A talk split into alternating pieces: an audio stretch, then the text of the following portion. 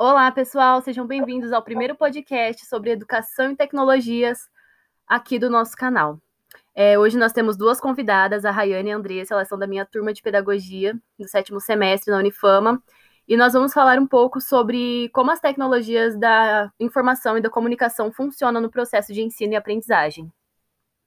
Meninas, para começar, eu queria que vocês falassem um pouco sobre como vocês acham que as redes sociais e as tecnologias se elas conseguem fazer parte, ser inseridas no ambiente escolar, se elas fazem, se dá para usar essas tecnologias que a gente usa no nosso dia a dia, além das tecnologias que já são direcionadas literalmente para a educação, no ambiente escolar e para aprendizagem, e como vocês acham que dá para a gente usar isso no nosso dia a dia? Bom, eu acho muito importante por exemplo, o Facebook, ele pode trazer várias notícias, onde o aluno aprende, o aluno aprende tanto na, pode aprender tanto na sala de aula como além da sala de aula. É, é, traz assuntos que façam que os alunos interagem, que os alunos debatem sobre, que eles podem debater sobre também. Nas, nas interações, né, nas redes sociais, é muito importante isso mesmo. Porque além dos alunos é, falarem do dia a dia deles, a gente ainda pode conhecer um pouco mais deles sobre é, os conteúdos no geral. Sim. A gente pode usar também o Instagram, não só para postar foto, mas também para criar um perfil é, educacional, para postar é, conteúdos pedagógicos, para ajudar tanto os alunos como os professores a criar aulas, materiais. O legal é que a gente viu um aumento muito grande disso agora na pandemia, né? Porque tanto os professores faziam, trocavam ideias entre eles sobre como podia ser, sobre sugestões de, de atividades, de é, recursos didáticos para usar online, e também eles teve muita gente que criou perfis para ensinar para os pais atividades que davam para fazer em casa, né? Sim, no, no, Facebook tem bastante grupo de pais e professores que eu vejo assim, que eles postam bastante atividade para ajudar na, na, na, pandemia, né? Como, como as crianças não estão indo à escola, eles colocam atividades lá para ver se os pais conseguem auxiliar eles no, nesse processo. Sim, e acaba ajudando bastante, né? Sim, foi algo que contribuiu bastante, principalmente porque tinha pais que estavam perdidos, que sabiam, sabem da importância da, da educação básica, da educação infantil, mas que não tinham a menor noção de como trabalhar isso com os filhos em casa. Foi algo que ajudou bastante, sim, na pandemia. Bom, agora eu vou fazer uma pergunta meio polêmica para vocês. Acho que é dúvida de muitos pais hoje em dia, não só hoje em dia, né? Porque é algo que já vem sendo estudado há muito tempo, mas que algumas pessoas têm medo de que isso aconteça. Vocês acham que a tecnologia pode vir algum dia a substituir a sala de aula tradicional e a educação da forma que a gente conhece? Na minha opinião, não. Eu acho que ela não substitui a educação tradicional e sim agrega nela a na tradicional a tecnológica. Ela vem para somar, né? Não para ocupar o lugar. Isso. É, na minha opinião, também eu acho que não pode substituir. Acho que a tecnologia ela ajuda o aluno a evoluir, a evoluir mais, saber mais sobre os assuntos, saber mais sobre os assuntos, mas nunca substitui pela aula tradicional porque ali na sala de aula o aluno ele pode estar tá interagindo com os colegas, com os professores. Nunca pode ser bom também, mas nunca substituir. E é interessante. E também é uma aula mais, mais dinâmica, mais divertida, fora do, do sempre é, quadro, é, escrever. É, vem para justamente servir como recurso didático, um recurso didático a mais, né, na, na sala de aula.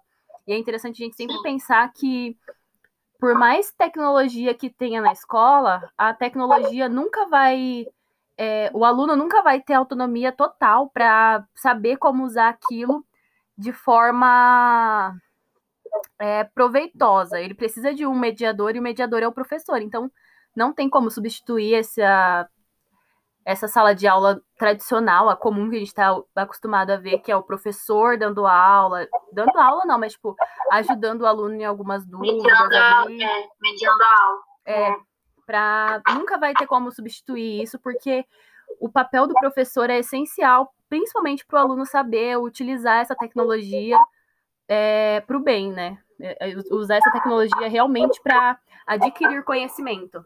Porque a gente vê muita gente por aí hoje em dia que nasceu nessa era tecnológica, já nasceu com o celular na mão, mas não sabe é, fazer coisas básicas, tipo pesquisar. É, não sabe aproveitar realmente. Eu quero agora que vocês falem um pouco, já que nós conhecemos essas, essas tecnologias, né? É, como a gente pode usar essa tecnologia e em quais momentos a gente pode usar como complemento para a aprendizagem. É, não só dentro de sala de aula, mas fora também, como material pedagógico para a gente usar no dia a dia. Podcast seria uma forma.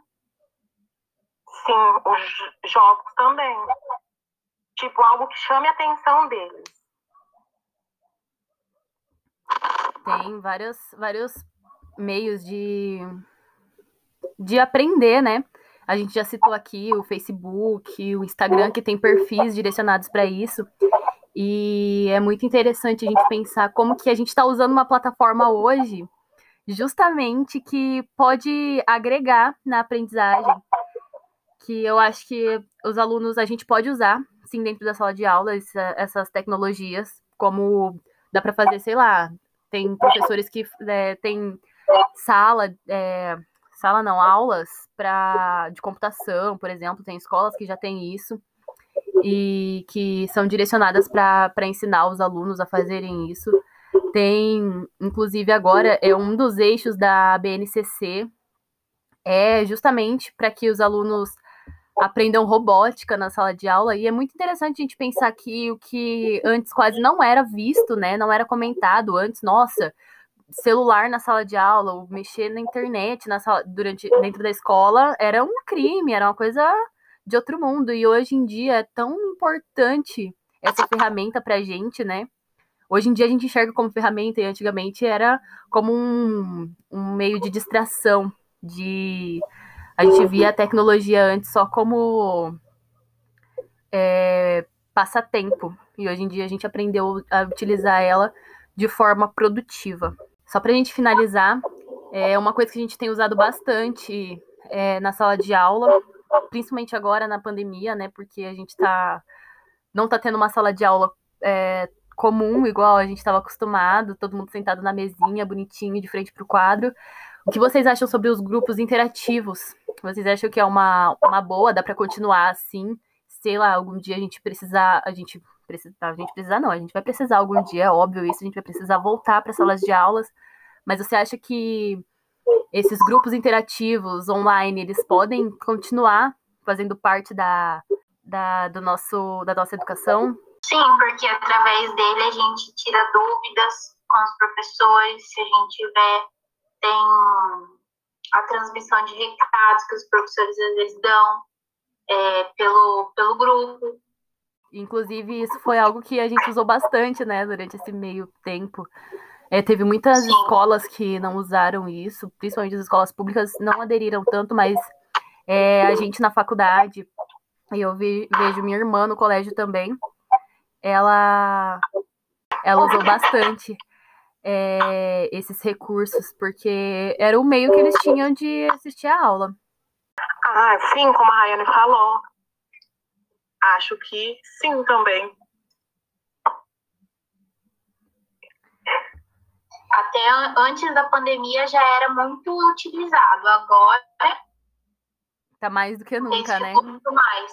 É. É. Bom, gente, esse foi nosso podcast de hoje.